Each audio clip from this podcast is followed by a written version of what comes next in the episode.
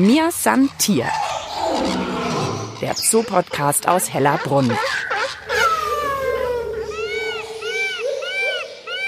Auch in diesem Jahr 2022 werden wir vom Podcast-Team, meine Kollegin Tina Gentner und ich, Mischa Drautz, wieder für euch da sein und euch mit Insider-Infos versorgen. Wir wollen Tierneuzugänge vorstellen, Spannendes über eure Hellerbrunn-Tierlieblinge erzählen und euch einfach erleben lassen, was bei einem modernen Tierpark hinter den Kulissen so alles los ist. Ich freue mich auf das neue Podcast-Jahr und was beim Tierpark so auf der 2022 To-Do-Liste steht, das erfahren wir in dieser Folge von Direktor Rasim Baban. Hallo Rasim, erstmal gutes Neues. Ja, gleichfalls ein gutes neues Jahr. Lass uns doch gleich mal teilhaben. Was steht denn da ganz oben auf deiner Liste der Vorsätze und Vorhaben für 2022?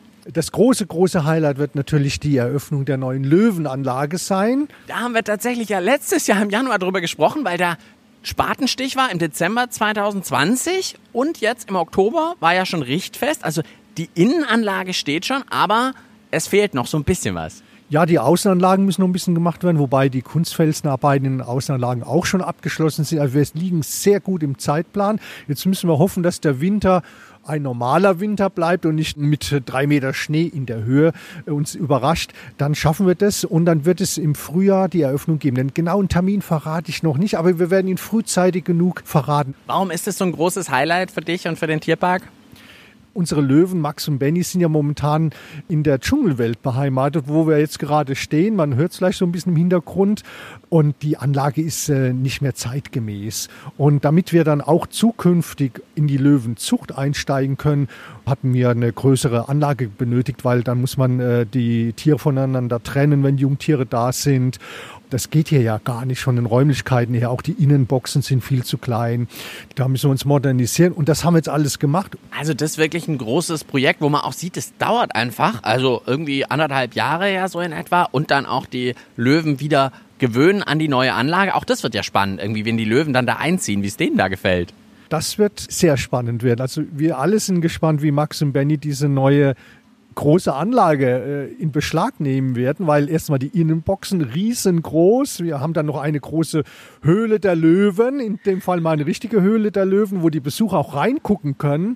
Die Außenanlagen sind groß mit Wasserläufen, mit Wasserflächen, mit äh, Fußbodenheizung. Und wir haben eben auch an einer Stelle, auch in einer Höhle, die Möglichkeit, dass der Besucher ganz nah an die Tiere herankommt. Da ist er nur getrennt durch ein ganz feines Geflecht und kann dort den Löwen riechen, hören, sehen. Also das ist schon was Tolles, was wir da jetzt dieses Jahr dann eröffnen werden. Das klingt wirklich spannend, so super nah und auch mit dem Geruch ist ja bei den Löwen auch ziemlich intensiv dann. Absolut, ja. Und wir wollen ja schon unsere Tiere mit allen fünf Sinnen dem Besucher auch nahebringen, damit er versteht, warum das Tier so ist, wie es ist und warum es bedroht ist und was man dagegen unternehmen kann, damit die natürlichen Lebensräume wieder hergestellt werden, sodass die Tiere in ihrem natürlichen Lebensraum auch überleben können. Das ist unser Bildungsauftrag und den muss man emotional rüberbringen. Nur wenn man mit den Emotionen berührt ist, dann, dann ist man auch willens, was zu verändern. Warum hast du mich noch mit in die Dschungelwelt genommen? Nur wegen den Löwen? Nein, wir müssen die Dschungelwelt auch äh, dieses Jahr in Angriff nehmen. Das Gebäude ist mittlerweile auch 28 Jahre alt. Man möchte es gar nicht glauben, weil von außen sieht es äh, relativ neu aus. Es ist auch eine sehr klassische Architektur und die wird auch in den nächsten 20, 30, 50 Jahren so aussehen. Nur die gesamte Haustechnik in diesem Gebäude ist auch 28 Jahre alt.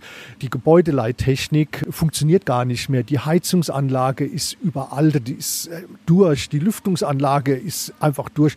Das müssen wir alles austauschen, damit wir hier die hohen Temperaturen und die Luftfeuchtigkeit halten können, damit es Pflanzen und Tieren hier in der Dschungelwelt gut geht. Und dann haben wir noch den großen Hagelschaden aus dem Jahr 2020. Wir haben hier über 1000 Löcher hier in diesem Dschungelzeltdach drin. Ich auch gerade nach oben. Man sieht sie kaum. Manchmal, wenn so die Sonne ein bisschen durchscheint, sieht man die Patches, die man draufgeklebt hat. Also es sind jetzt, die Löcher sind nur provisorisch abgeklebt, aber das hält gerade noch so ein Jahr und das muss ausgetauscht werden. Aber ansonsten das Konzept bleibt gleich, oder bei der Dschungelwelt dann? Na, wir werden uns hier schon was überlegen. Auch hier wollen wir ein neues Edukationskonzept und wir wollen hier auch im Dschungelzelt innen drin einiges ändern. Aber das wollen wir noch nicht verraten. Aber auch nicht zu viel, kann ich dir sagen, weil ich hatte hier eine ganz tolle Folge, wo wir hier Kleinkanschile gesucht haben, das Kleinkanschil und das fand ich ganz spannend, dass man hier eben wirklich so durch den Dschungel wirklich durchgehen kann und Tiere entdecken kann. Das bleibt, der Dschungel bleibt. Da aber, bin ich beruhigt. aber es wird, es wird eine andere, ein anderes Ambiente noch geben, noch zusätzlich. Es wird spannend werden. Es gibt vieles zu entdecken, Neues zu entdecken und sehr viel Lehrreiches.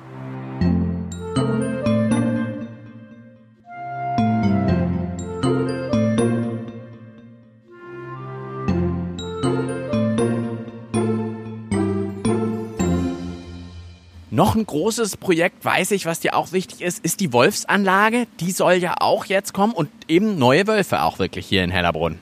Ja, unsere alte Wolfsanlage, die ist auch in die Jahre gekommen.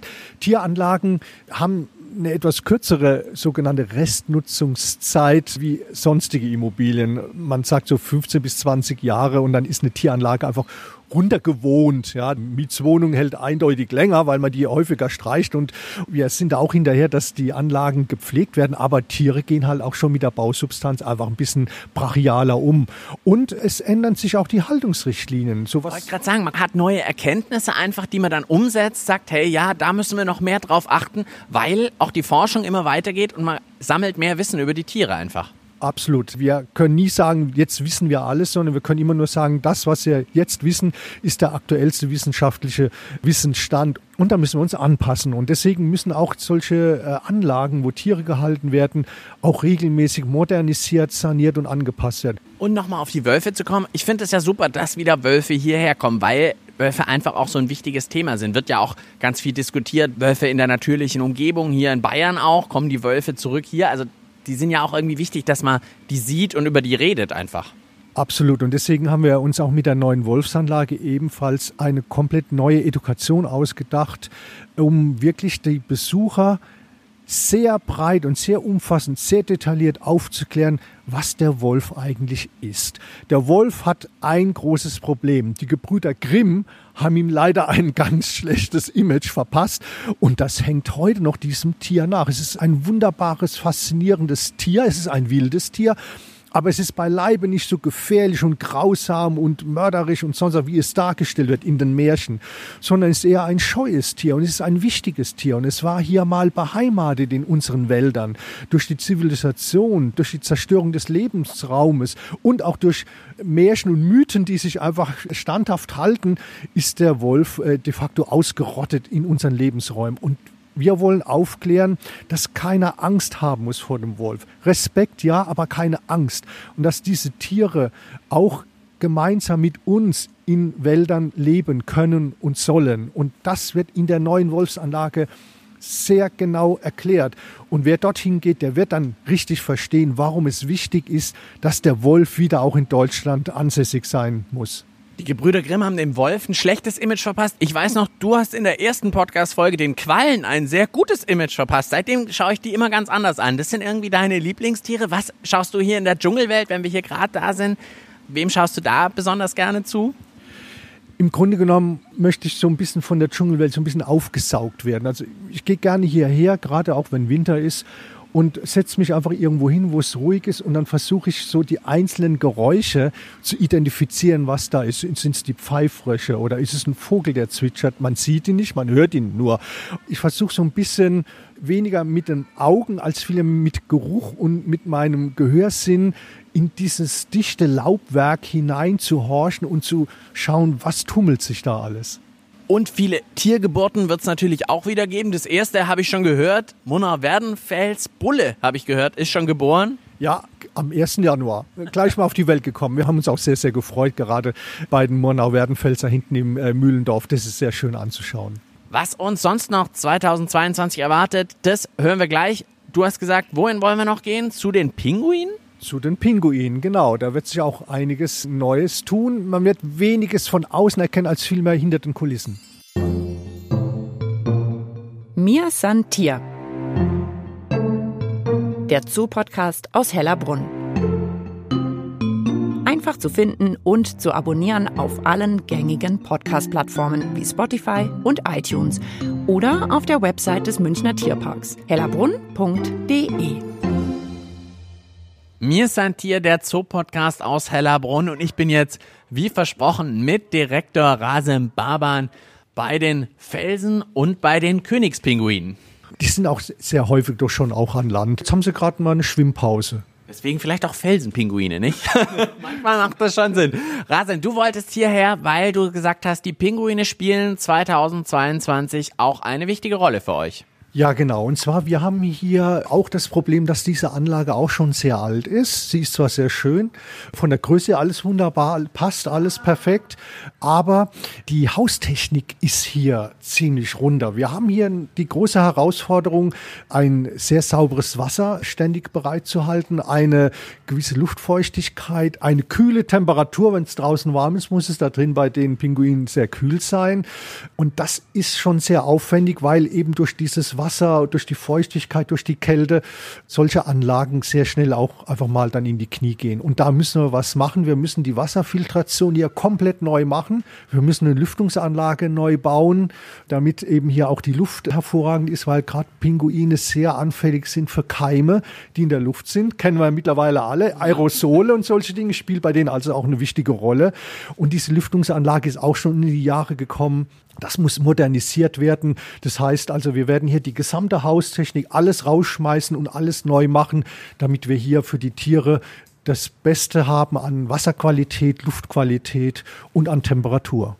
Jetzt stelle ich mir das bei den Pinguinen, aber wenn da eben Arbeiten sind, noch mal schwieriger vor als bei anderen Tieren. Bei anderen Tieren kann man sagen, zum Beispiel die Flamingos, da wird ja gerade auch was gemacht, die kann ich auf eine andere Anlage irgendwie setzen. Bei Pinguinen ist es ja deutlich schwieriger, oder? Wie mache ich das? Also bleiben die und es wird während die Pinguine da sind was gearbeitet oder kriegen die doch ein Ausweichquartier? Na, die können nicht drin bleiben, wenn wir hier im Haus bei den Pinguinen etwas äh, machen. Wir müssen zum Beispiel auch schon hier in dem Wasserbecken, was man hier sieht, das hat nämlich keine richtige gute Durchströmung. Das hat man damals äh, nicht gebaut und heute weiß man es einfach besser. Und wir müssen hier eine Strömungsleitung verlegen über die gesamte Länge, sodass das Wasser hier ständig in einer gewissen Strömung sich bewegt, damit eben keine Totwasserzonen entstehen, wo sich Keime hochschaukeln können. Stimmt, jetzt wo du sagst, also man sieht hier nicht so viel Bewegung im Wasser. Und das ist wohl nicht ganz so gut. Dieses ständige Strömen hat einfach den Vorteil, dass sich dann Keime nicht festsetzen an bestimmten Stellen. Genau, das Wasser bewegt sich die ganze Zeit und wird immer regelmäßig abgesaugt, gefiltert und wieder zugeführt.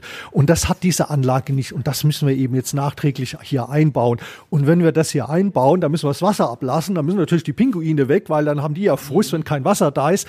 Also das wird eine schwierige Aktion. Wir müssen es sehr, sehr gut planen und sehr vorsichtig sein mit den Tieren, aber das kriegen wir hin. Aber es ist nicht einfach. Weiß man das schon? Wo können die dann irgendwie hinkommen, die Pinguine für die Zeit? Wir sind noch in der Planung, wo wir sie am besten unterbekommen, damit auch für die Tiere da am wenigsten Stress entsteht. Ja, aber das müssen wir mit den Zoologen, mit den Tierärzten, mit den Kuratoren, müssen wir das gemeinsam mit den Tierpflegern genau abklären. Die kennen ihre Tiere alle fast schon persönlich und wissen, wie wir das am besten machen. Es wird aber, es wird funktionieren, nur es ist sehr aufwendig. Weil ich eben ja auch auf einmal einen anderen gekühlten, eine richtig gut gekühlte Anlage brauche. Das ist korrekt. Die kann ich nicht einfach irgendwo nach draußen stellen und dann brennt da die Sonne runter. Das wird nicht funktionieren. Deswegen muss es sehr äh, gut geplant sein. Wir sind da auch jetzt mitten dabei.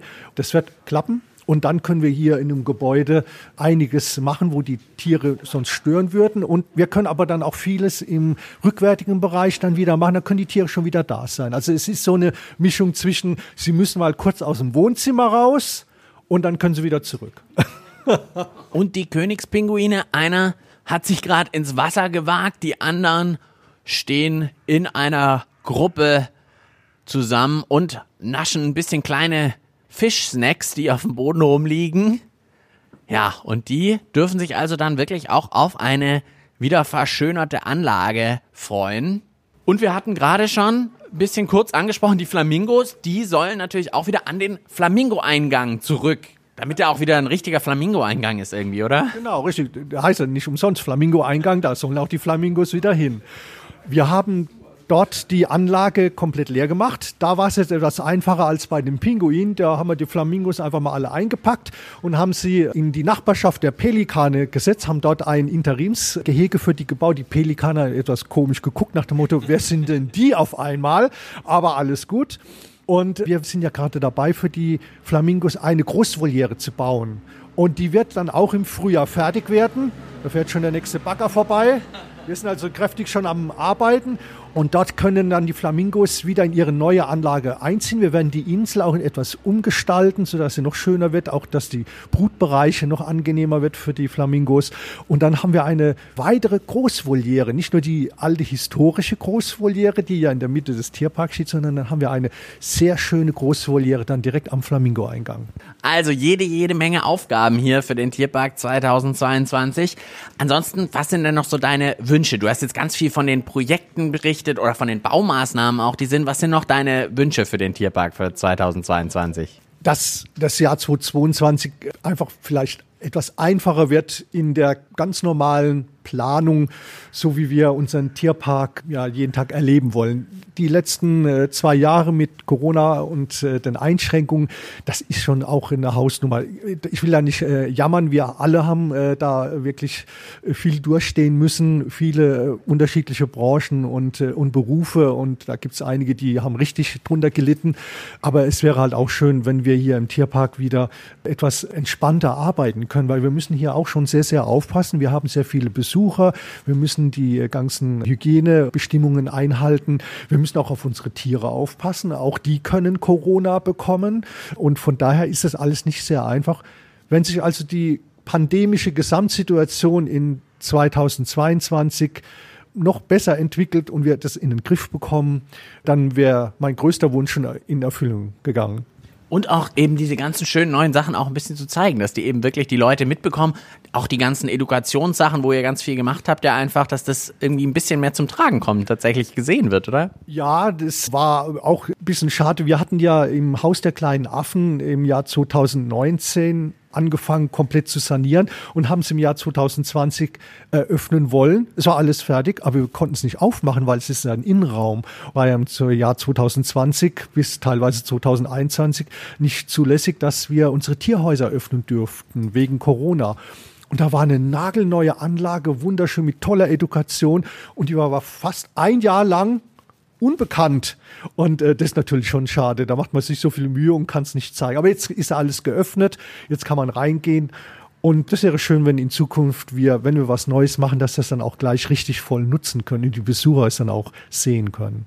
Und die Tiere werden natürlich auch in diesem Jahr wieder einfach im Mittelpunkt stehen. Ich freue mich ja tatsächlich, glaube ich, auf das Wolfsrudel am meisten, was kommt. Also endlich mal wieder Wölfe hier zu sehen. Wir wissen auch schon ungefähr, wo sie herkommen. Die sitzen sozusagen auf gepackten Koffern. Da muss nur noch die Anlage jetzt fertig werden. Das ist, äh, ist nur noch eine Sache von ein paar Wochen. Dann ist die Anlage dann fertig. Da muss sie ein bisschen einwachsen.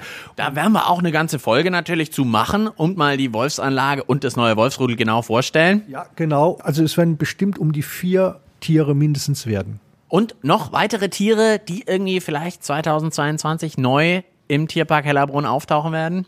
Neu ja, aber man kennt sie, äh, unsere Erdmenschen. Wir werden auch eine neue Erdmenschengruppe bekommen. Wann die bei uns hier eintrifft, das wird im Frühjahr sein. Da sind wir noch genau auf der Suche nach einem Partnerzoo, der dort eine Gruppe hat, die er dann auch als geschlossene Gruppe dann an uns dann abgibt. Aber da freuen wir uns auch schon mächtig drauf, dass wir dann wieder Erdmenschen bei den Giraffen haben.